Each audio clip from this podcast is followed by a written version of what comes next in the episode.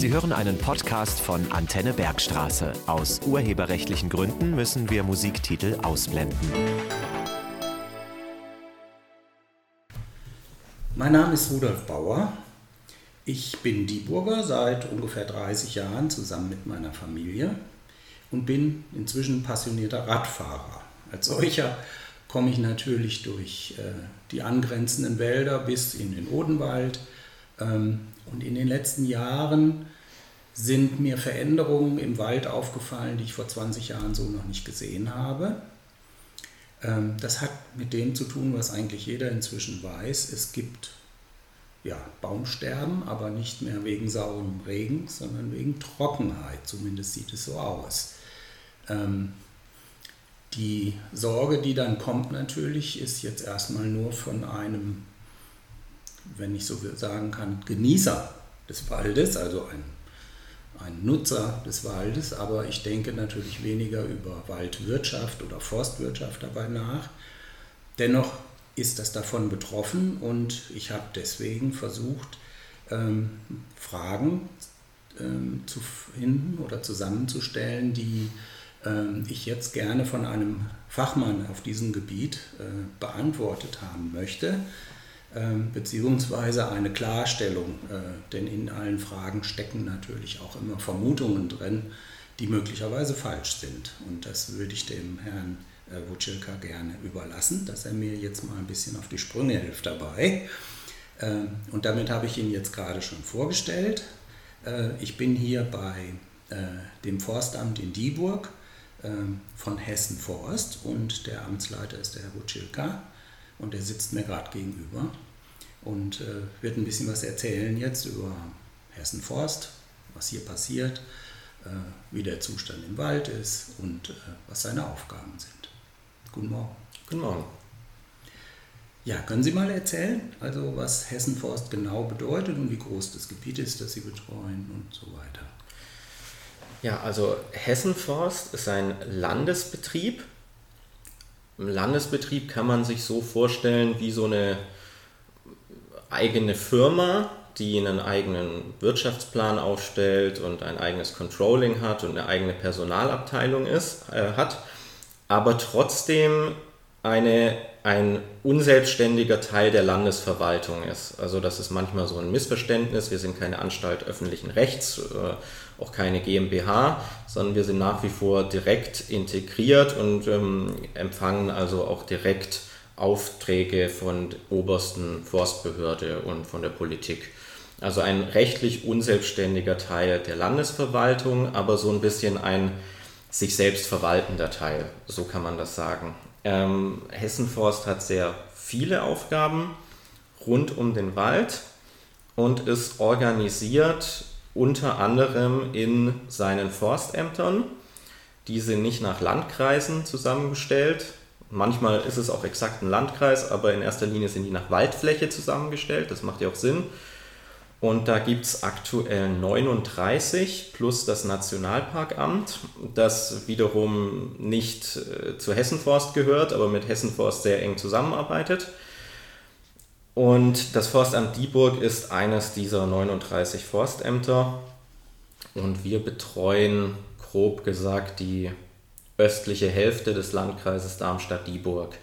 Also wenn Sie von Darmstadt aus gucken, so vor Messel, Rostorf, Rheinheim, Großbiberau, Fischbachtal, so eine Linie, alles was weiter nach Osten geht, ist Forstamt Dieburg, im westlichen Teil ist Forstamt Darmstadt. Und damit haben wir in der Betreuung ungefähr 15.000 Hektar Wald, und davon 5.000 Hektar Wald des Landes Hessen und die übrigen 10.000 sind zum Teil Privatwald, das ist aber ganz wenig, und zum überwiegenden Teil Kommunalwald verteilt auf 13 Kommunen von sehr unterschiedlicher Größe. Von, ich glaube, der kleinste ist der Wald von Rheinheim mit unter 80 Hektar und der größte ist Babenhausen mit über 2000. Dieburg, habe ich gelesen, hat ungefähr 900 Hektar. Ähm, aber für Sie insgesamt ist, äh, macht das einen Unterschied, äh, wer der Eigentümer ist oder kriegen Sie den Auftrag von all den Gemeinden im Sinne von, machen Sie das mal? Oder wie, wie kann man sich das vorstellen, wie die Gemeinden sie beauftragen? Die Gemeinden beauftragen uns im Grunde genommen über zwei Planungsinstrumente. Das ist einmal die Forsteinrichtung, das ist eine Zehn-Jahres-Planung, die ähm, gesetzlich vorgeschrieben ist für alle Betriebe, die größer als 100 Hektar sind. Betriebe, die kleiner sind, können das trotzdem tun und sich das auch fördern lassen. So hat es die Stadt Rheinheim zum Beispiel gemacht. Ähm, also das ist eine, ein Zehn-Jahres-Plan und diesen Zehn-Jahres-Plan, den muss man eben jährlich umsetzen. Das heißt, wir verteilen das auf zehn Einzeljahre, wenn man so will, geben jedes Jahr einen Entwurf für einen Waldwirtschaftsplan ab, der dann von den kommunalen Vertretern beschlossen wird und damit ist das im Grunde genommen unser jährlicher Auftrag. Und das sind so die zwei festgeschriebenen Planungsinstrumente, die es gibt, mit denen wir auch beauftragt werden. Da hätte ich mal eine Frage. Also Wald heißt für mich Bäume, die irgendwas zwischen einem und 200 Jahre alt sind. Wie passt da ein Plan, der sozusagen in jährliche Abschnitte untergliedert wird? Wie passt das dazu? Hm. Also Zunächst einmal ähm, ist diese Produktion über 200 Jahre von einem enormen Risiko begleitet. Also Wälder sind unheimlich stabil, aber trotzdem haben wir das alle schon erlebt. Sturm ähm, und weltweit auch noch ganz andere Sachen, Feuer etc. bringen immer mal wieder eine Störung in den Wald. Also jetzt einen Plan festzulegen über 200 Jahre, das wäre für mich sportlich als Fachmann und das wäre auch ein bisschen seltsam für einen demokratisch gewählten Volksvertreter, der ja selber ähm, weit weniger als 200 Jahre ähm, im Amt ist, da solche Entscheidungen zu treffen. Und es hat sich einfach ähm, diese, diese Forstbetriebsplanungen, ich habe gesagt 10 Jahre, das können auch mal 15 sein, in der Regel sind es 10 Jahre, das hat sich einfach etabliert und als praktisch erwiesen. Da wird jedes Mal wieder am Anfang der Wald inventarisiert, welche Bestände, welche Baumarten, welches Alter haben die jetzt und wie ist der Vorrat und wie viel ist noch da. Und dann werden da mit dem, was man im forstlichen Studium lernt, daraus oder mit hinterlegten Entwicklungsmodellen Prognosen für die nächsten zehn Jahre angestellt. Und die Einrichtung sagt, Neben Planungen im Erholungsbereich und im Naturschutzbereich sagt die im Kern vor allem aus für jeden einzelnen Bestand, was ist in den nächsten zehn Jahren dort sinnvoll zu machen, in einer Weise, die nachhaltig ist. Das heißt, dass in zehn Jahren die Ausgangsposition nicht schlechter ist. Und das ist ein Plan, der wird dann auch beschlossen vom Waldbesitzer und genehmigt von der zuständigen Forstbehörde. Das ist hier dann in Darmstadt, das Regierungspräsidium. Und dann hat man einfach einen Plan für die nächsten zehn Jahre, was im Wald zu machen ist. Und jetzt ist völlig klar, dass wir nicht äh, in Jahr 1 herkommen, das sämtliche Holz ernten und dann neun Jahre lang nichts machen. Das wäre haushaltspolitisch schlecht. Das wäre für uns nicht machbar von der, von der Arbeitskapazität her. Und es wäre auch für den Wald unsinnig, weil ähm, so eine Einrichtung zum Beispiel für einen Bestand manchmal drei Eingriffe vorsieht. Das ist dann lieber, lieber öfter mal sehr wenig aus dem Wald holen, sodass dann immer wieder die umgebenden Bäume schnell die Lücke im Kronendach schließen können, als in einem Jahr alles aus dem Wald zu holen. Dann haben sie riesige Lücken und der Bestand ist angreifbar und ähm, also das ist schlecht. Und daher macht das schon Sinn, wenn gleich, ja, 200 Jahre sollte es eigentlich dauern. Und ähm, ein 200-Jahresplan wäre schön und es wäre auch ähm, toll, wenn ein Förster mindestens 200 Jahre auf seiner Stelle wäre. Aber das klappt nicht. Und da haben, haben sich diese einzelnen Schritte in 10 Jahres, äh, im 10 Jahreszeitraum einfach bewährt. Ja. Ähm, das heißt, die Wälder, die Sie äh, bewirtschaften, sind eben auch ein Wirtschaftsfaktor, auch ja. für die Gemeinden. Ja. Kann man das mal quantifizieren? Bezogen auf Dieburg beispielsweise. Man kann es vielleicht allgemein quantifizieren. Also ich will jetzt hier keine Details aus irgendwelchen Wirtschaftsplänen ausplaudern. Mhm. Ähm, aber sagen wir es mal so, in ein größerer Betrieb, der also ungefähr gleichmäßig aufgestellt ist, gleichmäßig ähm, hiebsreife Bestände hat, wo man schon langsam über Jahrzehnte hinweg Nutzung betreiben kann, der teilweise jüngere Bestände hat, wo man noch pflegt, der teilweise auch ähm, Kulturen hat, die neu anwachsen, der kann in guten Jahren und in stabilen Jahren und je nachdem, was für eine Ausstattung es ist, mehr Laubwald, mehr Nadelwald, zwischen 50 und ja, vielleicht auch bis zu 200 Euro je Jahr auf den Hektar ungefähr pauschal einbringen. Mhm. Das führt dazu, dass das bei Gemeinden einen ganz unterschiedlichen Stellenwert hat. Das mag bei einer Gemeinde ähm, oder bei einer Stadt im Rhein-Main-Gebiet, die vielleicht über umfangreiche Gewerbegebiete verfügt und da ganz andere Einnahmen noch hat, ähm, nicht viel ausmachen. Das kann ein bisschen weiter hinten im Odenwald aber schon ein erheblicher Faktor sein ähm, im ländlichen Raum und wo vielleicht auch die Wälder noch mal ein bisschen produktiver sind und mehr, mehr Erträge erzielen können. Da kann das auch schon mal ein ganz gehöriger wirtschaftlicher Faktor sein. Mhm. Ja. Ähm, jetzt haben Sie im Grunde schon angedeutet, welche Dienstleistungen im Grunde von Ihnen erwartet werden.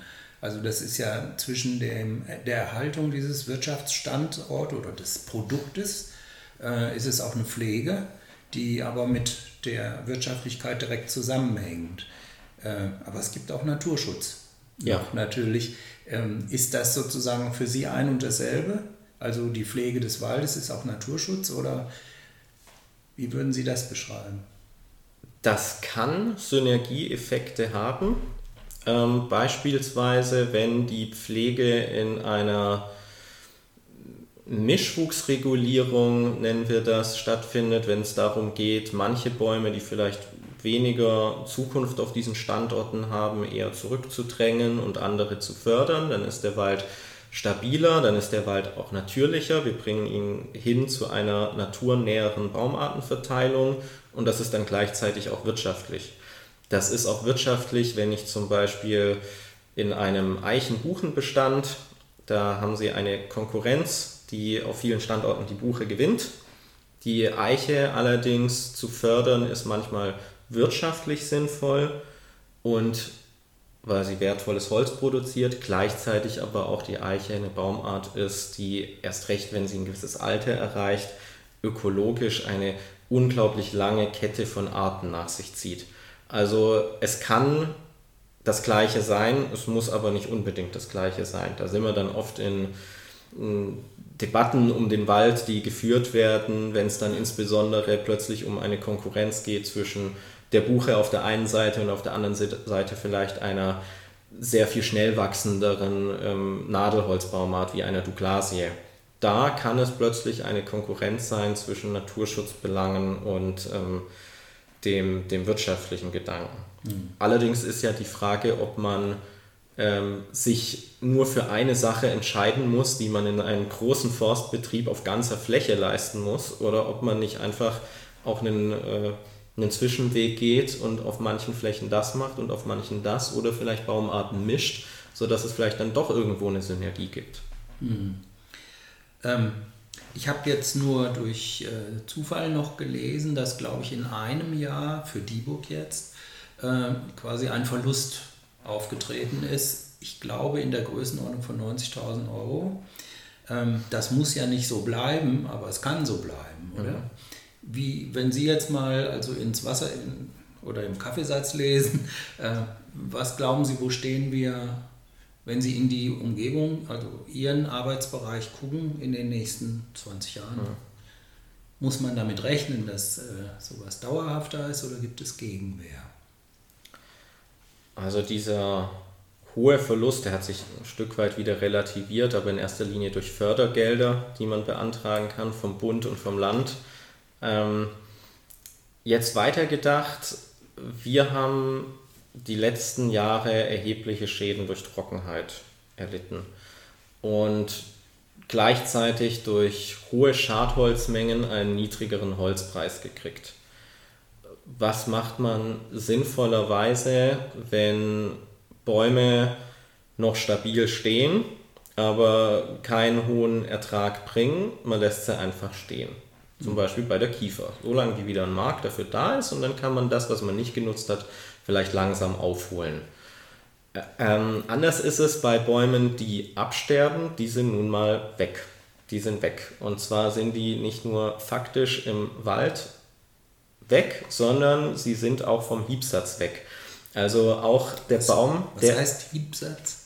Das ist das, was in der Forsteinrichtung beschlossen wird. Wie viel Holz kann ich nachhaltig entnehmen? Mhm. So, und jetzt stirbt mitten im Bestand eine Buche ab. Mhm.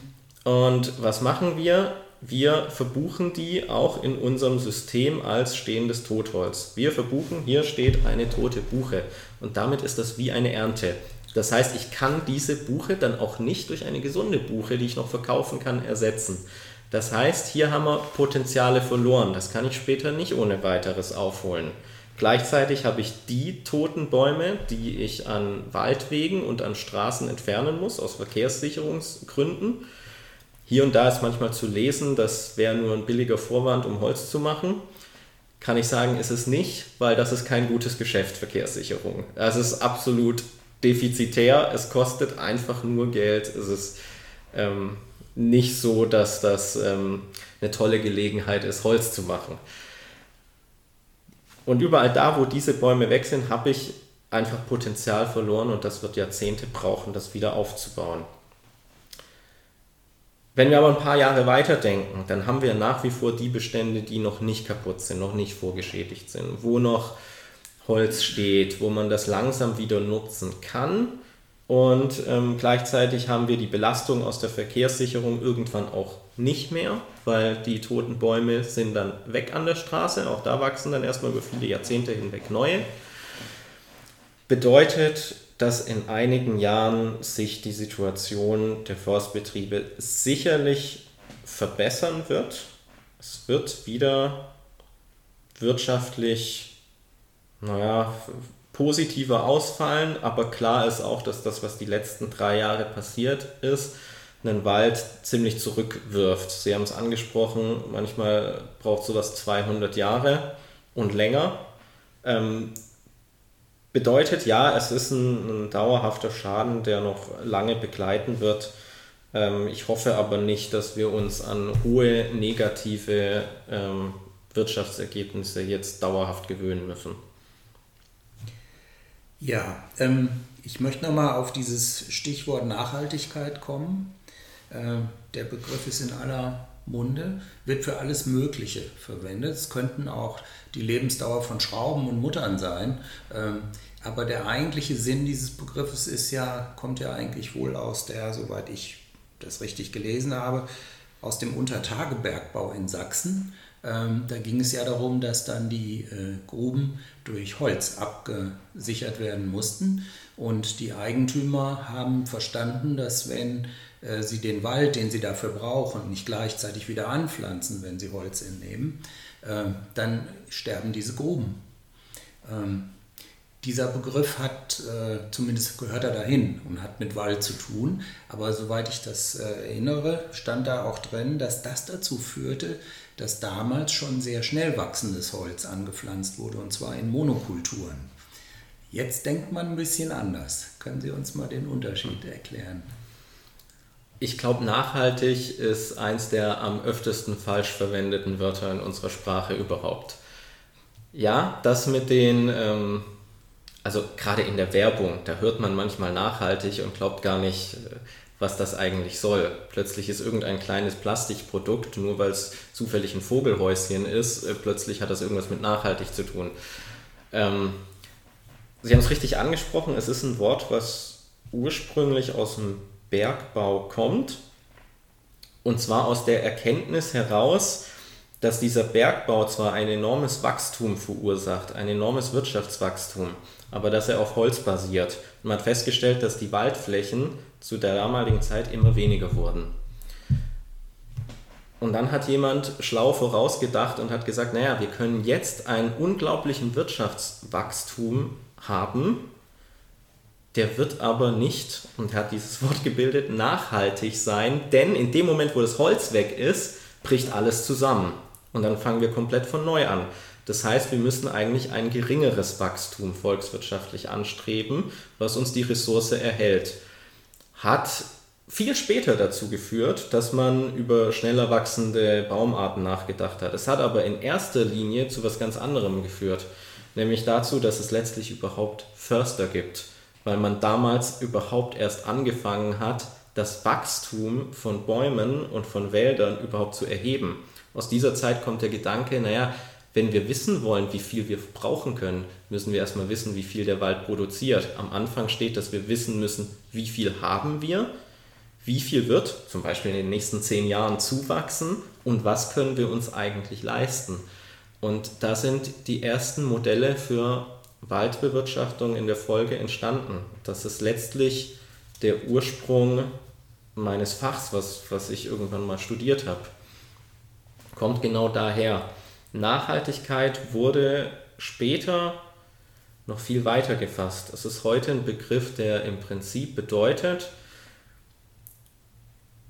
dass eine Generation ihre Bedürfnisse nur so erfüllt, dass künftige Generationen ihre Bedürfnisse ebenfalls erfüllen können. Das heißt, man denkt nicht mehr nur an Holz, ähm, man denkt auch an ökologische Aspekte. Wir erfreuen uns heute an einer gewissen Artenvielfalt, nur es wäre schön, wenn zukünftige Generationen diese Arten auch noch sehen könnten. Ähm, Im sozialen Bereich muss man das weiterdenken. Das fällt oft, ähm, gerade im Wald, bei uns völlig unter den Tisch. Soziales in der Nachhaltigkeit im Wald bedeutet global, da denken manche Leute immer an irgendwelche indigenen Völker, was auch richtig ist. Bei uns kann das aber auch bedeuten, den Wald letztlich als Wirtschaftsfaktor zu erhalten, weil daran unheimlich viele Arbeitsplätze und Existenzen in Deutschland ähm, hängen. Das ist vielen Leuten gar nicht bewusst. Das sind nicht die Topverdiener-Arbeitsplätze, aber es sind unfassbar viele. Also das ist auch eine wichtige Frage. Daher hat sich dieser Begriff der Nachhaltigkeit im Wald und insgesamt unheimlich gewandelt. Und wenn wir das heute vor Augen haben, denken wir natürlich auch an den Klimawandel, an Emissionen, weil wir wissen, wir stellen als Gesellschaft etwas an, was künftige Generationen ausbaden müssen. Nachhaltig wäre, wir können es nur, das nur machen, wenn wir gleichzeitig Methoden entwickeln, wie wir in der Zukunft mit dieser veränderten Umwelt besser klarkommen und wie wir diese Kohlenstoffemissionen auch wieder reduzieren. Ich glaube, da sind wir uns einig, dass wir da als Menschheit nicht auf einem guten Weg sind im Moment. Aber das wäre jetzt der, der global gefasste oder ein global gefasstes Beispiel für eine Nachhaltigkeit, die man nichts mit Holz zu tun hat oder nur entfernt mit Holz zu tun hat. Mhm. Ja, ähm, ich möchte gerne nochmal auf diesen Punkt des Klimawandels, was Sie so angesprochen haben, und den damit verbundenen Trockenstress, das ist auch so ein äh, bekannter Ausdruck inzwischen, zurückkommen. Denn da ist mir beim Lesen dieser Klimamodelle, die ja auch vom Hessischen Landesamt veröffentlicht werden, ähm, aufgefallen, dass die Gesamtmenge des zu erwartenden Regens auf die Fläche von Hessen sich bis 2070, soweit man das überhaupt sagen kann, nicht nennenswert verändert. Was, wie passt das zum Trockenstress? Das ist nicht nur eine Frage der Summe an Niederschlägen, sondern auch der Verteilung der Niederschläge übers Jahr. Wenn es jetzt, äh, wenn wir zum Fenster rausgucken und es nieselt ein bisschen auf den Wald, dann denken wir uns, na, das ist ja schön, dann kriegt ja der Wald Wasser. Jetzt müssen wir uns aber vorstellen, ungefähr, je nach Baumart, ein Drittel dieses Wassers landet in der Krone auf Blättern, auf Nadeln und verdunstet von da. So, ein weiterer Teil von, ich weiß gar nicht, ein Viertel, ein Drittel, nageln Sie mich jetzt nicht fest auf solche genauen Sachen, die, die rieseln runter, aber nur wenn oben eben so viel nachkommt auf dem Boden so, und dann verdunsten die von da einfach oder sie fließen an der Oberfläche ab. Und nur ein kleiner Teil sickert dann in den Boden ein und kann von den Wurzeln aufgenommen werden und vom Wald verwertet werden. Es ist also so, wenn wir nur sehr niedrige Niederschläge haben, ist das für den Wald nicht sonderlich nutzbar. Gleichzeitig sind aber auch sehr starke Niederschlagsereignisse für den Wald nicht nutzbar. Wenn es jetzt auf einmal sehr, sehr, sehr viel regnet, ähm, wenn sie, ich, ich sage immer, mit, mit so einem Blumentopf daheim, eine Zimmerpflanze, da gießen sie regelmäßig immer ein bisschen Wasser drauf, damit es immer langsam einsickert und im Boden immer ein bisschen Wasser ist. Sie nehmen sich nicht die Gießkanne und gießen die auf einmal drauf, weil sie gießen schneller nach, als es einsickern kann und es geht über den Rand und dann haben sie eine Überschwemmung und im Boden ist gar nicht alles angekommen. Im Wald ist es ähnlich. Jetzt regnet es vielleicht plötzlich eine Woche lang am Stück in Kübeln und stark und was sehen sie? Das Wasser staut sich, dann läuft es über kleine Gräben ab, dann läuft es über Gräben in Bäche, über Bäche in Flüsse und dann haben sie in der Stadt ein Hochwasser und im Wald ist gar nicht alles eingesickert. Und Klimawandel bedeutet auch eine Verschiebung von einer stetigen, sehr berechenbaren Wetterlage, zumindest nach dem, was bisher wissenschaftliche Modelle sagen und was wir gefühlt ja auch beobachtet haben die letzten drei Jahre, hin zu einer zu einem extremen Wetter. Das heißt, häufiger sehr starke Niederschläge, wie wir sie vor ein paar Wochen, Monaten, da gab es ja so eine, so eine Phase, wo wir auch Hochwasser hatten hier in, in Hessen. Und gleichzeitig aber auch Wochen, Monate lange Dürren, wo gar nichts kommt. Das, das hatten wir 2018 das, vor allem. Das ist das noch. Problem für den Wald, dass also die Verteilung der Niederschläge übers mhm. Jahr sich verändert. Ja, der Wald braucht es nicht irgendwie so, dass es mal auf ihn draufschlägt, sondern er braucht es im Boden. Im mhm. Boden, um es von da zu nutzen. Und da ist die Schwierigkeit. Ja, ähm, das hat ja sicherlich Folgen für den Wald, den Sie ähm, jetzt im Blick haben. Können Sie irgendwas machen? Was fällt Ihnen da ein? Oder Sie müssen es eigentlich hinnehmen, denn es kommt von oben. Ne?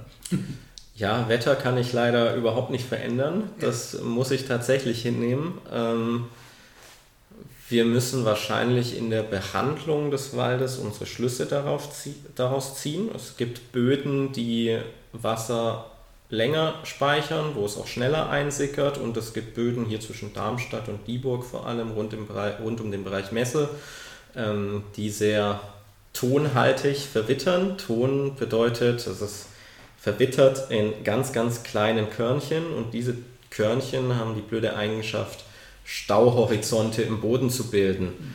Das heißt, da haben sie den Effekt, dass so ein Niederschlag sich aufstaut und ungenutzt abfließt und nicht einsickert, noch viel stärker als irgendwo im Odenwald ähm, auf Buntsandsteinböden, die so ein bisschen länger und ein bisschen besser spalten. Mhm. Und das bedeutet, äh, das ist auch das, was wir hier sehen, dass Buchenwälder, die immer wunderbar gelebt haben, weil einfach immer wieder regelmäßig Wasser nachkam. Ja? Der Blumentopf war nicht sehr groß, aber es wurde häufig gegossen und regelmäßig gegossen. Und das ist jetzt nicht mehr der Fall.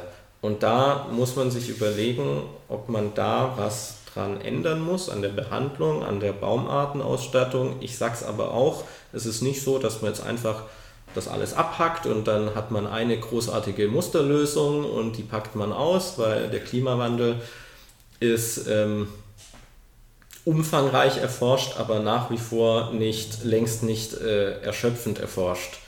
Also es gibt eine Vielzahl von Modellen und Prognosen und wie es genau wird, wissen wir nicht.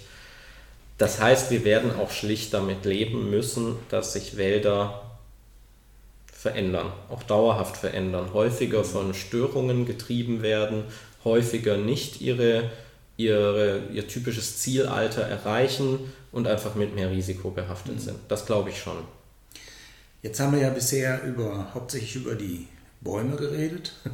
ähm, aber es gibt also einerseits äh, neben den Bäumen gibt es noch äh, Pflanzen niederer Art ähm, und es gibt natürlich auch Tiere, also Bewohner anderer Art.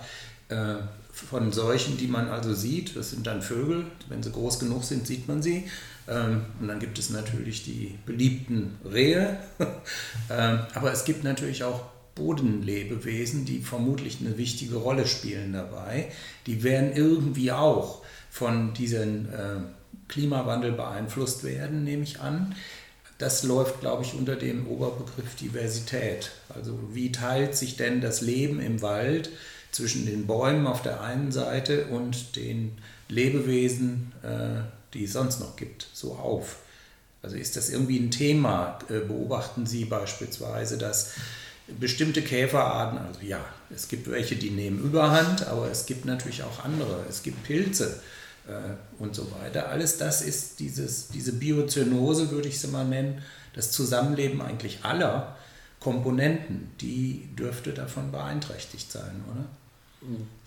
Die wird enorm beeinträchtigt, weil ein lichter, sehr totholzreicher Wald völlig andere Umgebung ist als ein dichter, dunkler, ähm, geschlossener Buchenbestand, wo nicht so viel Licht auf den Boden kommt. Das hat vom Mikroklima Auswirkungen, auch von dem Wasser, was auf den Boden ankommt und für viele Arten auf die Art äh, letztlich, wie sie jagen können oder sich ernähren können und welche Lebensgrundlagen sie haben was wir da sehen, dass so ein Bestand abstirbt. Im Grunde genommen ist jeder Wald, auch ein natürlicher Wald, wächst immer nur dafür, dass es ihn irgendwann erwischt und er umfällt. Diese Idee, dass das immer alles für ewig geht, das ist in der Natur auch nicht so. Es gibt Baumarten, die sind daran angepasst, sich nur über Feuerereignisse zu verjüngen. Das sind Kiefern in Nordamerika zum Beispiel. Und letztlich ist es immer so in der Natur, dass jeder Bestand irgendwann in eine Zerfallsphase kommt. Es ist nur jetzt gerade so, dass wir sehr viele in dieser Phase haben. Zur Frage der Artenvielfalt und der Biodiversität, das Wort haben Sie, glaube ich, vorhin angesprochen, ist es mir wichtig, dass das, was da passiert, ist keine für mich zumindest keine Ökokatastrophe, wie wenn jetzt ein Öltanker havariert. Das ist einfach nur schädlich für alle Beteiligten. Hier ist eine, Öko, eine Ökosystemveränderung, von der manche profitieren und manche nicht. Auch wenn wir einen Wald stilllegen und wir überlassen ihn sich selbst oder eine Fläche sich selbst, heißt es immer, dass es Gewinner und Verlierer gibt.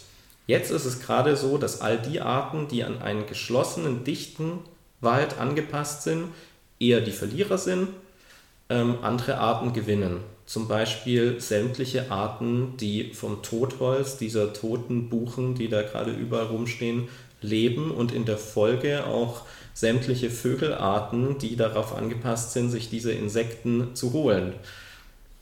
Daher hat das definitiv Veränderungen, sehr umfangreiche Veränderungen, die ich jetzt so von, vom Grundgefüge her, also wie, wie das wirkt, nachvollziehen kann. Aber fragen Sie mich jetzt bitte nicht äh, nach Detailarten, weil das ist so komplex und da können, also für Ökologen ist es wahrscheinlich eine unfassbare Spielwiese da draußen aktuell. Mhm. Ähm, was man auch jetzt als Laie, ich bin jetzt hier immer als Laie unterwegs, äh, was man auch lesen kann, ist, dass es manchmal zum äh, nehme ein Beispiel, also es gibt irgendwo eine Biogasanlage, das wird unterstützt. Äh, die Bauern sagen, oh, den Mais, den ich da pflanze, ähm, der ist günstig für mich jetzt, äh, weil die Abnehmer dafür entsprechend viel mehr zahlen, als wenn ich den als Lebensmittel produziere. Ja, und dann locken diese Futterstellen, also der Mais, locken dann Wildschweine an. Und dann kriegt man vielleicht so einen Kipppunkt, also wo die, die Menge der äh, Wildschweine doch irgendwie lästig wird. Wie ist das so ein, so ein Beispiel dafür, dass also die, äh, die Ganzheitlichkeit, also auf eine Maßnahme zu schauen und dabei die Nebenwirkung zu bedenken, dass das eigentlich nicht gelungen ist in dem Fall oder haben Sie gar keine Wildschweinpopulationsprobleme? Wir im Wald haben diese Probleme noch nicht unbedingt. Auch im Wald wird es irgendwann mal zu viel mit Wildschweinen. Allerdings kann der Wald viel mehr Wildschweine ertragen. Aber Wildschweine sind ein Problem in der Landwirtschaft mhm. und im Straßenverkehr. Ähm, allerdings würde ich jetzt nicht unbedingt sagen, dass die Schweine nur deshalb existieren, weil es überhaupt die Maisäcker gibt. Ja. na, natürlich ähm, sind die da ein hoher Schadensfaktor. Wildschweine haben aber in der Vergangenheit vielerorts unglaublich hohe Populationsdichten erreicht. Es ist eine sehr erfolgreiche Wildart. Das hat wahrscheinlich ganz viele Gründe. Mm, einfachster ist, dass die Wildschweine eine unglaubliche Reproduktionsfähigkeit haben. Mhm. Das ist nicht wie so ein Reh, das kriegt ein, zwei Kitze jedes Jahr, mhm. ähm, sondern Wildschweine können halt im Jahr, das, das sind dann halt auf einmal acht. Und in einer Rotte mit mehreren Weibchen sind das richtig viel. Also man sieht gerade im Wald unfassbar viele von diesen kleinen gestreiften Frischlingen. Das ist also eine Wildart, die sich rasant, rasant exponentiell vermehren kann. Und soweit ich informiert bin und das auch nachvollziehen kann, war für diese Tiere mal ein entscheidender Faktor, im, äh, also was, was das Populationswachstum abgebremst hat, die natürliche Sterblichkeit von diesem Nachwuchs, von diesen kleinen Frischlingen in strengen Wintern. Wie viele strenge Winter haben wir noch? Also das ist nicht genau. sonderlich viel und dann mhm. kommt aber auch, das ist richtig, gleichzeitig hinzu, dass wir natürlich in unserer Kulturlandschaft mit dem Feldbau etc. natürlich auch nochmal ein bisschen besseres Habitat für diese Tiere gebildet mhm. haben. Also deswegen sind sie wahnsinnig erfolgreich. Sie müssten also sie stark bejagen, oder? Ja. Das ist aber nicht so leicht. Ne? Nee. Das ist das, was man hören kann. Also sie sind nicht nur viele, sondern auch noch clever. Die sind richtig clever, ja. ja. Ähm, Jetzt äh, möchte ich nochmal zu einem anderen Punkt kommen, der eher so eine Ebene, die ihrer direkten Beeinflussung gar nicht, also hat nichts direkt damit zu tun. Nämlich äh, es gibt ja die EU, die auch Verordnungen erlässt. Das hat jetzt mit dem Thema Naturschutz und einer äh, Verordnung oder sagen wir mal einer, einer, Organisation, die heißt Natura 2000 zu tun. Und jetzt kürzlich konnte man lesen, dass also die Bundesrepublik Deutschland die das dann an die Länder weitergibt, ein, durch die Kommission in, der, in Brüssel, also ein Vertragsverletzungsverfahren, glaube ich, ist der Begriff, äh, vor sich, also auf dem Tisch liegen hat. Und es geht darum, dass 5%, glaube ich, steht in diesen Vorschriften, 5% zusammenhängender Waldfläche in einen unberührten Naturwald umgewidmet werden soll. Und in Hessen sind es vielleicht 3% oder so. Aber wie taucht es bei Ihnen eigentlich auf, diese Vorschrift? Und warum Vertragsverletzung? Das ist natürlich die Frage, auf welche Waldfläche das bezogen ist.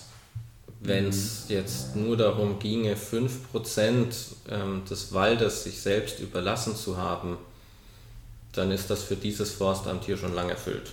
Mhm. Ähm, nun hat allerdings eine Regierung, die sich so einer Verpflichtung widmet, nicht immer den direkten Zugriff. Es gibt ja in Deutschland nach wie vor ein Eigentum und einen Eigentumsschutz. Und es ist nicht alles Staatswald. Auf Staatswald kann ich sofort zugreifen. Da kann ich in einen Koalitionsvertrag reinschreiben, das ist auch beim letzten wieder passiert. Ich erhöhe die Stilllegungsfläche von so auf so. Ich glaube, das ist aktuell bei 10% im Staatswald. Das ist dann ausgewiesen und da habe ich den direkten Zugriff. Mhm. Kommunalwald ähm, und Privatwald habe ich erstmal keinen Zugriff. Ich kann es natürlich fördern und ich kann Mechanismen erheben. Ich kann natürlich zum Beispiel über das Kompensationsgeschäft das machen. Ich kann das über Vertragsnaturschutz machen, aber ich habe nicht so den, den 100% direkten Zugriff auf die ganze Fläche. Vermutlich ist das das Problem, aber das ist was sehr Politisches. Hm. Ja, ähm, ein Punkt war noch dabei, dass ähm, da, wo er ausgewiesen ist, also im Sinne dieser, äh, dieses Gesetzes, ähm, da sind die Flächen dann so klein, äh, dass sie sozusagen auf der Landkarte wie eine Briefmarke aussehen. Und darüber gibt es dann wohl auch Streit. So, es gäbe die Verpflichtung, damit das ein Naturwald ist, äh, äh die Flächen mindestens 10 Hektar haben sollten oder so. Ist das hier der Fall etwa? Oder? Oder müsste ich jetzt genau nachgucken bei uns im System. Wir haben größere und kleinere ja. solcher Flächen, okay. ähm, Prozessschutzflächen. Ähm, insgesamt, also da, wo ich viel direkten Zugriff habe, kann ich das äh, in sehr großem Umfang machen. Wir haben ja auch einen Nationalpark in Hessen. Ja. Das sind, keine Ahnung, ein paar tausend Hektar komplett ja. Ja. Ähm, stillgelegt. Hier bei uns ähm, im Forstamt Dieburg, wie gesagt, ich, ich, es, ist, es ist viel Wald hier, ich habe jetzt nicht sofort den Überblick. Wir haben auf jeden Fall mhm. recht viele dieser Kernflächen. Mhm. Bei der Größe muss man sagen, beides hat seinen ökologischen, seine ökologische Existenzberechtigung. Es gibt diese, diese Idee der Trittsteinbiotope. Also zwischen verschiedenen Altbeständen, wenn ich immer wieder kleine Altholzinseln oder auch sogar einzelne Bäume stehen lasse, das sind unsere Habitatbäume, ähm, die erhalten bleiben, und dann ist das für manche Arten ein Trittstein, um von einem Lebensraum in den anderen zu kommen, sodass ein genetischer Austausch stattfindet. Wir hatten eher das, eben das Wort Biodiversität. Das heißt ja nicht nur Artenvielfalt und Lebensraumvielfalt, sondern auch genetische Vielfalt. Gleichzeitig gibt es aber auch Arten, die ähm, nutzen nicht irgendwelche Trittsteine, um in weit entfernte Gebiete zu kommen. Es gibt Totholz äh, nutzende Insektenarten, die eine sehr geringe Mobilität haben. Mhm. Und wenn ich da eine stabile Population haben will, ist es für die sinnvoller, wenn ich an dem Ort, wo sie vorkommen, lieber ein bisschen größer denke. Mhm. So, deswegen, es hat da können Ökologen sich wahrscheinlich ganz toll streiten darüber, aber beide Konzepte haben ihre Existenzberechtigung. Ich würde nie sagen, nur weil das jetzt nicht 10 Hektar sind, ist das schlecht oder wertlos. Um Gottes Willen. Also mhm. das, das wäre auch völlig falsch. Okay. Ähm, ich möchte nochmal auf einen Artikel äh, eines Instituts für Waldbau und Waldschutz an der TU Dresden zurückkommen, den ich gelesen habe. Und da ist mir ein Satz besonders in Erinnerung. Also die Autorin, Franka Huth, ist, glaube ich, wissenschaftliche Mitarbeiterin da. Ähm, die schreibt folgendes. In keinem Wald kann man alle gesellschaftlich geforderten Ökosystemleistungen gleichzeitig maximieren. Damit Trinkwasserschutz, Erholung, Holzproduktion, Schutz der Biodiversität und Kohlenstoffspeicherung auch zukünftig gewährleistet werden, müssen Waldbesitzende und Forstbetriebe schon heute weitreichende Entscheidungen für die Zukunft treffen, auch wenn bisher viele Fragen unbeantwortet blieben drin. Stimmen Sie dem zu? Ja, ähm, das, ist, das ist gut, dass da in dem Zitat dieses Wort maximieren so herausgestellt ist. Mhm. Es gibt im Wald manchmal Synergieeffekte, aber sehr oft auch nicht. Und wenn ich an die Ökosystemdienstleistung zum Beispiel im Bereich Artenschutz denke oder Klimaregulation, Beschattung oder die Erholungsnutzung. Da habe ich vielleicht einen wunderschönen alten Baum, der da an dem Weg steht und ähm, der erfüllt da absolut Zwecke. ähm, und gleichzeitig ist dieser Baum aber vielleicht auch äh, wertvoll und hat, äh, das ist womöglich eine, eine dicke alte Eiche und das Holz kann man für Fassdauben verwenden Hört man den eigentlich auf dem. Klar. Okay. Ist ein Hund. Ja. man darf ihn hören, der bellt ja nicht, er freut sich nur. Okay, gut. Also solange er hier nicht stört oder, oder das irgendwie. Nee, der gehört zu uns jetzt hier. Gut. Also wenn das jetzt ein, ein, wertvoller Baum ist, der wertvolles Holz bietet und einen Ertrag bietet, dann wäre es auch sinnvoll, den einfach wegzumachen. So, und ich kann nicht einen Baum, also ich kann einen Baum entweder nutzen und auf der Fläche dann auch einen weiteren Baum anbauen oder ich kann ihn stehen lassen. Ich kann ihn nicht stehen lassen und ihn gleichzeitig nutzen. Das heißt, da gibt es sehr wohl ähm, eine Konkurrenz zwischen Zielen. Man kann versuchen, das ist sicherlich sehr schwer, ähm, aber man kann versuchen, den Gesamtnutzen des Waldes zu optimieren, also einen möglichst effizienten Kompromiss ähm, zu finden. Aber alle Waldfunktionen, alles zu maximieren, geht nicht, weil der Wald jetzt keine eierlegende Wollmilchsau ist, die einem einfach alles bietet im, im vollen Umfang. Also das mhm. wird nicht möglich sein. Ja. Ja, also das, deswegen habe ich das auch ausgesucht, weil mir dieser Ausdruck Maximierung äh, aufgefallen ist. Ähm, ich hätte noch mal eine etwas provokative Frage. Wir sind ja nun auch Teil des Waldes, also wir Menschen als Konsumenten, wenn man so will. Ich glaub, könnte mir vorstellen, dass wir ähm, so Erwartungen haben, da wie so ein Wald gefälligst auszusehen hat, als wenn man so will, Waldbesucher gelegentliche. Ähm, das muss mit der tatsächlichen wie soll ich sagen, der ökologischen Funktion des Waldes aber nicht übereinstimmen. Also kann es sein, dass dieser, äh, diese Erholungsfunktion, das verstehe ich noch, aber diese äh, Bedeutung, die das für uns als Bewohner von Dieburg oder überhaupt dieser Region hat, dass das ein, äh, sich im Widerspruch manchmal bewegt zu den Aufgaben, die Sie äh, in der Forstwirtschaft haben. Ja, also ähm, da gibt es viele Widersprüche, sehr viele Widersprüche. Sie hatten das eben gesagt, wie ich mir den, den perfekten Wald vorstelle. Mhm. Da habe ich jetzt ein Bild vor Augen. Ähm, da hat aber manch anderer ein ganz anderes Bild vor Augen. Und da gibt es manchmal tatsächlich im kommunalpolitischen Bereich die, die Frage, wie mit Holz umzugehen ist, was mit Kronenholz, was im Wald auf dem Boden liegt. Darf das da liegen? Ich würde sagen, ja, das darf, das soll da liegen, weil da die meisten Nährstoffe drin sind und das muss verrotten und das muss wieder in den Boden rein. Ähm, manch einer hat aber den Eindruck, na, da kann man aber nicht richtig durchgucken, da ist irgendwie das Walderleben auch ein anderes. Gleichzeitig ähm, sieht aber manch einer, was, was völlig legitim ist, ähm, womöglich die, die, die ab, vom Borkenkäfer abgeräumten Fichtenwälder und ähm, hat drunter irgendwie wachsen die Birken und, und andere Dinge und stellt sich die Frage, ja, in der Zukunft, in der dann meine Kinder und Enkel leben, können wir da überhaupt noch mit Holz bauen? Geht das überhaupt noch? Haben wir das überhaupt noch? Äh, also da, da gibt es ganz äh, unterschiedliche Ansprüche.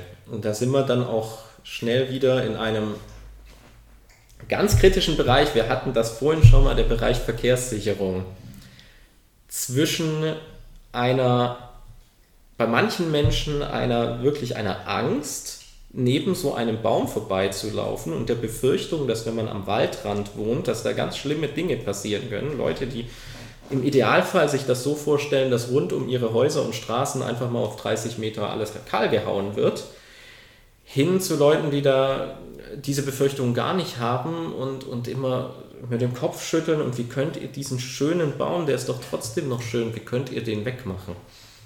Hm. Also das sind, das sind arg konkurrierende Ansprüche. Hm. Und da kann man es auch nicht immer jedem recht machen. Und hm. das muss man dann vielleicht auch häufiger, auch in Zukunft als Gesellschaft festlegen, ähm, was der Wald dann noch können muss. Und das ist die, was, was vielleicht die Frau gut gemeint hat. Also multifunktionale Forstwirtschaft, das ist fast schon so ein Begriff wie Nachhaltigkeit, wird auch gern falsch verwendet, mhm. ist eigentlich ein Kompromiss. Das ist ein Kompromiss. Das ist eine, eine Definition von Zielen, eine Erhebung des Potenzials und dann eine Verteilung des Potenzials auf die Ziele so dass ich ähm, das, das für mich Optimale raushole. Das ist aber kein ewiger Synergieeffekt, bei dem ich alles immer weiter steigern und maximieren kann. Hm. Ja, ähm, diese Begriffe, die Frau Huter erwähnt, äh, kann man sagen, dass die möglicherweise in, also von der obersten Forstbehörde in sozusagen automatisch in so eine Art Ranking gepackt werden. Also Ranking würde dann bedeuten, ähm, wenn man doch sowieso nicht alles maximieren kann, dann gibt es aber wenigstens eine Art von einer Priorisierung. Und mein Eindruck ist bisher, korrigieren Sie mich da, äh, dass die Holzproduktion äh, bzw. die Wirtschaftlichkeit dieses Waldes sehr weit oben steht. Das kann aber von äh, Waldbesitzer zu Waldbesitzer oder Gemeinde zu Gemeinde sich unterscheiden. Das weiß ich nicht. Äh, kann es sein, dass es sowas wie ein Ranking gibt und dazu gehört nun mal, der Wald darf keine Kosten verursachen? Also so ein Ranking wird grundsätzlich nicht von einer Behörde erstellt, es sei denn, es ist ein es ist die Behörde, die gleichzeitig den Wald auch verwaltet. Also im Staatswald natürlich wird das letztlich, nee, eigentlich auch nicht. Eigentlich ähm, wird auch das in Koalitionsverträgen und sonstigem letztlich festgehalten. Aber über die, die Ziele der Waldbewirtschaftung entscheidet immer der Waldbesitzer innerhalb von gesetzlichen Grenzen. Da, es gibt manche Vorgaben, die sind einfach so im, im Waldgesetz. Da, an die muss ich mich halten. Aber innerhalb dessen, welchem Ziel ich welchen Rang ordne, das entscheidet eigentlich immer der Waldbesitzer. Wenn das ein Privatmann ist, dann entscheidet der einfach so, wie er mhm. will, solange es nur die Gesetze einhält. Das ist ja auch völlig in Ordnung. Und ähm, wenn das ein öffentlicher Wald ist, entscheidet das, entscheiden das gewählte Volksvertreter. Und ähm, das wird im Staatswald über Koalitionsverträge, über die Richtlinie, über die Bewirtschaftung des Staatswaldes gemacht. Ähm, in der Gemeinde würde ich da wieder auf diese Forsteinrichtung zurückkommen. Die ist, ähm, die ist ziemlich wichtig. Das ist nicht nur einfach nur irgend so ein nachrichtliches Dokument, das uns sagt, wie viel Holz wir haben, sondern das ist schon ein relevantes Instrument. Und am Anfang einer jeden Einrichtung gibt es auch schon eine, eine Zielordnung. Also da gibt es in der Regel so einen, einen, Fragebogen und da kann man als Waldbesitzer, also das bietet jeder Forsteinrichter, der sowas macht, bietet das an, ähm, also auch einem privaten Waldbesitzer. Und da kann er bestimmte Ziele, zum Beispiel Holzproduktion, Ertragsfähigkeit, ähm, Artenvielfalt, Erholungsnutzung, die kann er ordnen der Priorität nach. Da kann er nicht überall Priorität 1 ankreuzen, weil dann hat er multifunktionale Forstwirtschaft wieder falsch verstanden. Aber da findet sowas schon statt. Und das ist dann quasi der Auftrag für den Menschen, der die Forsteinrichtung übernimmt, also die 10-Jahresplanung.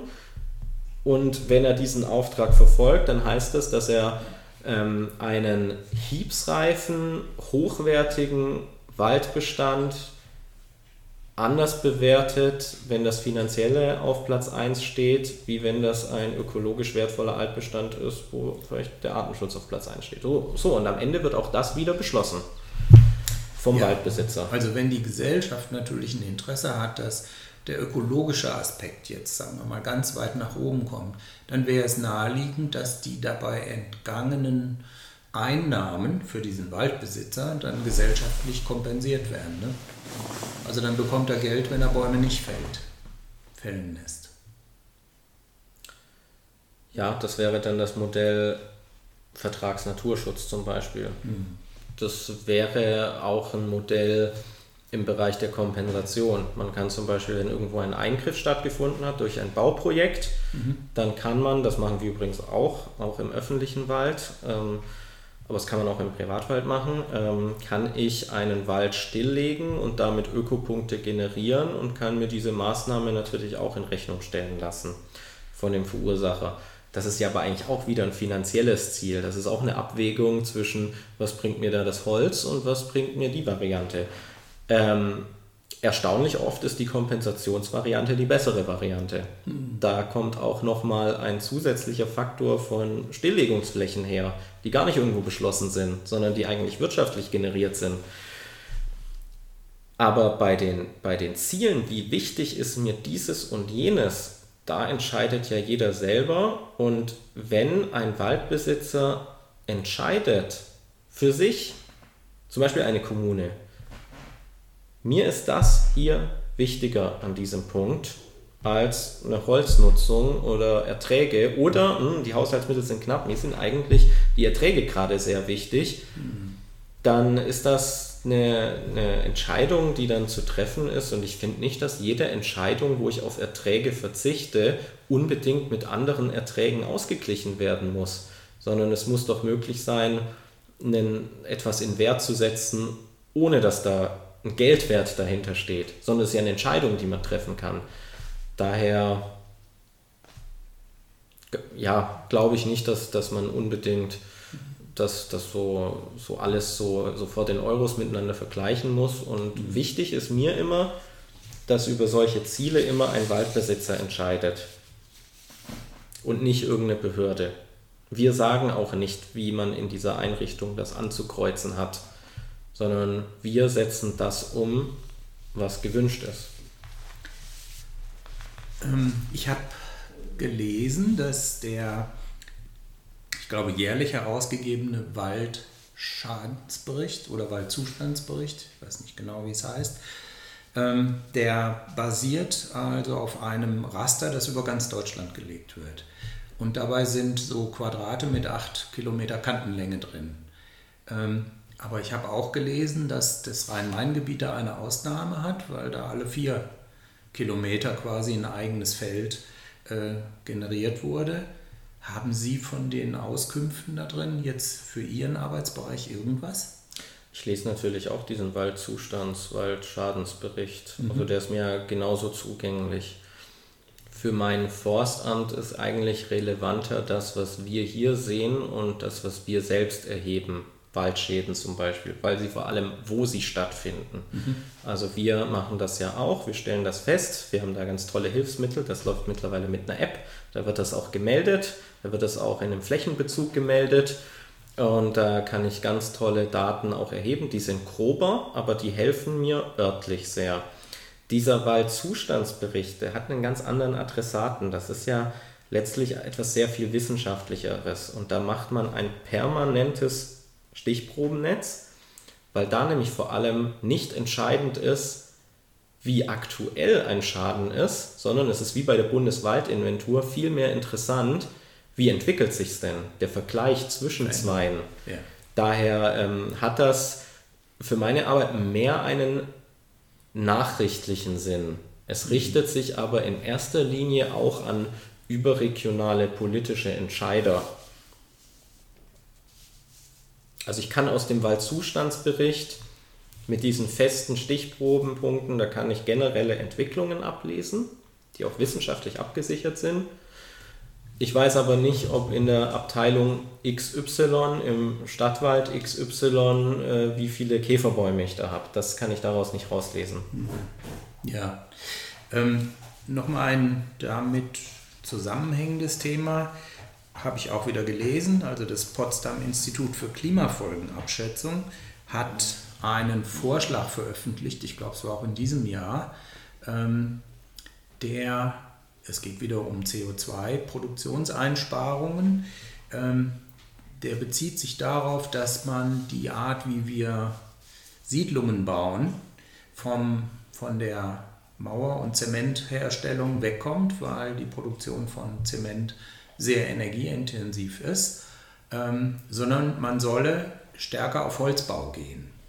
Dann frage ich mich natürlich, ähm, es gibt da ja auch wieder Konkurrenz, denn das bedeutet, sie müssten die Wälder ausweiten, was ja auch ein Vorhaben über Jahrzehnte ist und nicht irgendwie morgen in Kraft gesetzt werden kann. Ähm, wie würde das für Sie, also wenn das ein Auftrag wäre, Sie sollen jetzt dafür sorgen, dass es mehr Wald gibt, aber solchen, den man dann für Holzbau nutzen kann in 30, 50 mhm. Jahren. Das wird nicht reichen. Ähm, was hätte das für Folgen eigentlich für die Region, die Sie betreuen? Also wenn wir es ernst meinen und wir wollen zukünftig mehr mit Holz bauen als jetzt, würde das bedeuten, dass wir mehr Bauholz brauchen. Das heißt, entweder wir holen mehr aus dem Wald raus, das ist aber irgendwo begrenzt durch diesen Nachhaltigkeitsgedanken und durch rechtliche Regelungen. Wir können auch nicht kurzfristig wahnsinnig viel mobilisieren, das geht auch nicht, sondern das muss man immer langfristiger denken. Die andere Variante ist, ich baue den Wald um hin zu einem Wald, der mehr Bauholz produziert würde bedeuten Bäume, die schneller wachsen und auch tatsächlich Bauholz geben, also üblicherweise Nadelbäume. Oder ich fördere, wobei das wäre nicht meine Aufgabe, sondern das wäre etwas Überregionales, ich fördere eine technologische Entwicklung, die irgendwie auch andere Baumarten nutzbarer macht als Bauholz, ähm, als es gegenwärtig ist. Das kann aber ich nicht machen und auch nicht überhaupt nicht beeinflussen, da habe ich auch gar keine Ahnung. Ähm, und die, die andere Variante ist, ich ähm, mache mehr Wald. Als Förster ist das immer meine Lieblingsvariante. Das fände ich ganz toll. Ich hätte gern mehr Wald, auch hier in der Region. Also Straßen zurückbauen und dafür Wald hinpflanzen. Ja, aber die Fläche braucht man ja auch irgendwo, die muss ja irgendwo herkommen. Die Straßen, ja. die brauchen wir auch. Wir brauchen auch die Landwirtschaft, wir brauchen auch andere Dinge. Ja. Also ähm, es ist nicht, nicht so ganz einfach, wo, wo zusätzliche Waldfläche herkommt. Ich glaube, wir sind in Deutschland in vielen Regionen immer noch Gut, soweit ich weiß, ist die Wald, wächst die Waldfläche sogar moderat, aber in vielen Regionen haben wir eher das Problem, den Wald zu erhalten gegenüber anderen Ansprüchen im Siedlungsbau, zum Beispiel im Straßenbau. Hm, genau. Ähm, hatten wir schon gesprochen. Also jetzt geht nochmal um ein Problem. Mir geht es jetzt darum, das äh, mit dem Trockenstress zu tun hat. Ähm, und da kommt so ein, kommt man ja also, ohne dass ich jetzt Detailkenntnisse habe, auf die Idee, naja, wenn Wasser von oben fehlt, wie wäre es denn damit, wenn wir Wasser, das ja auch zur Verfügung stehen könnte, wenn wir das in den Wald brächten? Aber die Menge, die man dafür braucht, die so auf einen Hektar fällt, das kann ja nicht gehen. Aber die Idee zum Beispiel, dass wenn Sie äh, Wald neu anpflanzen auf vorher trockenen Böden, ähm, würde es helfen, wenn sie quasi zum Anwachsen künstlich Wasser aufbringen. Zum Anwachsen, also damit die Kultur gesichert ist. Ja, genau. Ja, wenn Pflanzen kein Wasser haben und ich würde den Pflanzen Wasser geben, würde es ihnen enorm helfen. Die Frage ist nur, wo kommt das Wasser her? Äh, normalerweise kommt es einfach aus dem Himmel in Form von Regen. Genau. Klappt aber nicht immer. Also, mm. Aber ähm, es klappt auch viel häufiger, als, als es manchmal dargestellt wird. Also ah, ja. man, manchmal, wenn man manche Dinge liest, äh, da hat man so das Gefühl, unsere ganzen Kulturen, die wir hier anpflanzen, sind, seien alle zum Scheitern verurteilt. Also mm. so ist es auch nicht. Man kann eine Kultur auch gießen. Das macht man auch manchmal im Wald. Also das gibt es auch, aber das Wasser muss irgendwo herkommen. Hm. Ähm, jetzt habe ich gehört, ist noch gar nicht so lange her, dass ähm, die, äh, die Bereitschaft des Regierungspräsidiums, dem prinzipiell zuzustimmen, wenn in, in Siedlungen äh, die Pools mit Grundwasser gefüllt werden. Und dann werden den Menschen, die Eigentümer dieser Grundflächen sind, er wird einfach erlaubt, einen privaten Brunnen zu bohren kostet ungefähr 100 Euro der Meter vielleicht, ähm, und damit ihren Pool zu füllen. Und wenn das also um sich greift, und im letzten vergangenen Sommer war es ja so, ähm, dann kostet es auf jeden Fall auch Grundwasser, aber man kann sich vorstellen, dass es auch Grundwasser unter, unterm Wald gibt, an den sie dran müssen, also an diese Quellen. Ist das jemals gemacht worden? Dass, dass wir Brunnen bohren? im Wald dafür einen Brunnen ja. haben? Ich meine, die, der Trinkwasserversorger macht das ja ohnehin, der hat ja an allen möglichen Stellen mhm. Brunnen, um zu wissen, welche Volumina zur Verfügung stehen. Ähm, zum Teil wird es auch benutzt, um zu erklären, wie groß der Flurabstand ist, also ob da Risiken sind. Ähm, aber äh, wenn Sie zum Beispiel, das ist jetzt nur mal so konstruiert, Sie, wenn Sie Feuer bekämpfen wollen, brauchen Sie Wasser. Wenn da jetzt jemand mit einem Feuerwehrwagen reinfährt, hat er, keine Ahnung, fünf Kubikmeter Wasser dabei. Das alleine wiegt schon fünf Tonnen. Das ist vielleicht viel zu wenig. Wie wäre es, man äh, legt ein Netz von Hydranten im Wald an, äh, und zwar an den Stellen, wo Sie dann planen, dass da was entwickelt werden soll, und dann haben Sie da regelmäßig Wasser zur Verfügung. Brauchen einen dieselgetriebenen Generator oder eine Pumpe und dann können Sie da die kritischen Stellen bewässern. Was fällt Ihnen dazu ein? Ich, äh, wie, wie, ich letzte Woche bei einem äh, Vortrag gehört habe, ähm, gibt es das in Teilen Frankreich schon, dass da nicht, ja. nicht Brunnen, sondern riesige Wasserkanister im Wald stehen für den mhm. Fall eines Waldbrandes, damit die da hinkommen, weil es tatsächlich da auch mit Wasser knapp wird. Und wie ich auch letzte Woche gelernt habe, ist das Thema Grundwasser generell ein wahnsinnig komplexes Thema, auch mit dem Austausch, der da stattfindet. Und ein, ähm, Thema, was die nächsten Jahrzehnte auch in Deutschland ein Problemthema werden könnte. Also um nochmal auf die Pools zurückzukommen, ich persönlich hätte also erhebliche Schwierigkeiten mit dem Gedanken, dass man im Wald einen Brunnen bohrt, um sich damit einen Pool zu befüllen. Also ja, das ich, meinte ich nicht. Ja, okay. Nein, nein, um Gottes Willen. Nein, im Wald einen Brunnen bohren, der zum Beispiel ähm, Schonungen, die sie anlegen, Neubepflanzungen, zumindest über die ersten Jahre darüber hinweg hilft, falls es mal Trockenperioden gibt, wo die aber trotzdem Wasser brauchen, mhm. äh, dass sie mit diesen Brunnen einerseits quasi äh, Feuerbekämpfung ermöglichen und gleichzeitig aber auch das Grundwasser anzapfen, um die Neuanpflanzung zu schützen. Das meine ich, um Gottes Willen. Ja, ja. Keine Pools. Das, das, klingt jetzt erstmal unheimlich toll, also so im ersten Moment. Allerdings bin ich kein Geologe oder, oder Hydrologe, ja. das, das weiß ich einfach nicht. Ähm, äh, ja.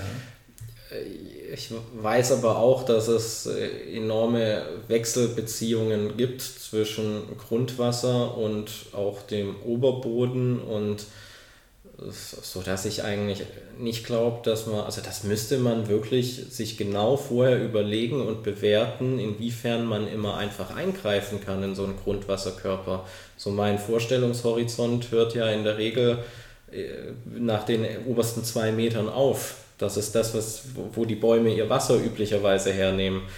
Soweit denke ich. Ähm, bis jetzt hat man hier auch noch keine, in der Region noch keine Probleme, einen Waldbrand unter Kontrolle zu kriegen. Allerdings auch nur, weil man immer kurzfristig auch noch weitere Quellen mobilisiert konnte. Langfristig, tatsächlich weiß ich nicht, ob das eine Lösung sein kann. Muss ich mhm. gestehen.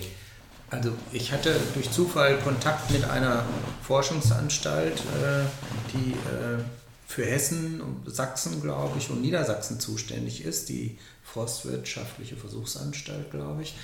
Die ähm, wären doch ein Adressat für so eine Frage eigentlich, oder? Das ist wahrscheinlich die NWFVA, was Sie meinen, die ja, Nordwestdeutsche genau. Forstliche Versuchs- und Forschungsanstalt. Sowas, ja. Ja, so wird von mehreren Bundesländern getragen, sitzt in Göttingen. Ja. Mm, und forscht natürlich auch im ökologischen Bereich zum Thema Wald und Wasser. Mhm. Ja, absolut, ist aber definitiv nicht nur eine Aufgabe für einen Forstwissenschaftler. Müsste in einem Verbundprojekt meiner Meinung nach äh, mit Geologen zusammen gemacht werden, die sich mhm. da, oder Geohydrologen nennt ja. man das, glaube ich, ja. die sich damit besonders auskennen. Mhm. Ja. Ähm. Aber das Thema Wald und Wasser ist ein sehr relevantes Thema. Das war in meiner Studienzeit schon, da hat man das gemerkt, dass das eine unglaubliche Wichtigkeit bekommt. Und ich glaube, dass das auch äh, zukünftig eine immer größere Gewichtig oder Wichtigkeit bekommen wird. Ja.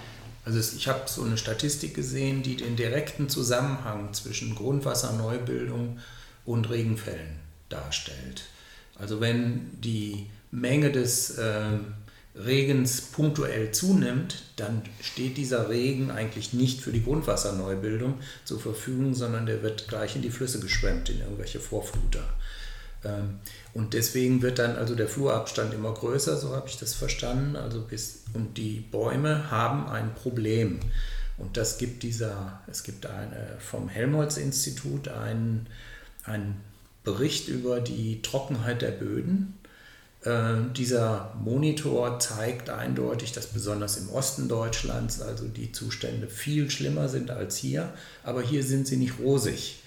Und das betrifft äh, die 25 cm pflanzenverfügbare Feuchtigkeit, nimmt ab. Und das wäre ja das, was Sie bei Neuanpflanzungen brauchen, denke ich mal. Und äh, bei 1,80 Meter Tiefe, wo die also auch noch hingucken, da ist dann in bestimmten Regionen einfach nichts mehr. Und das sind ja immer noch für die Wurzeln die wichtigen Tiefen.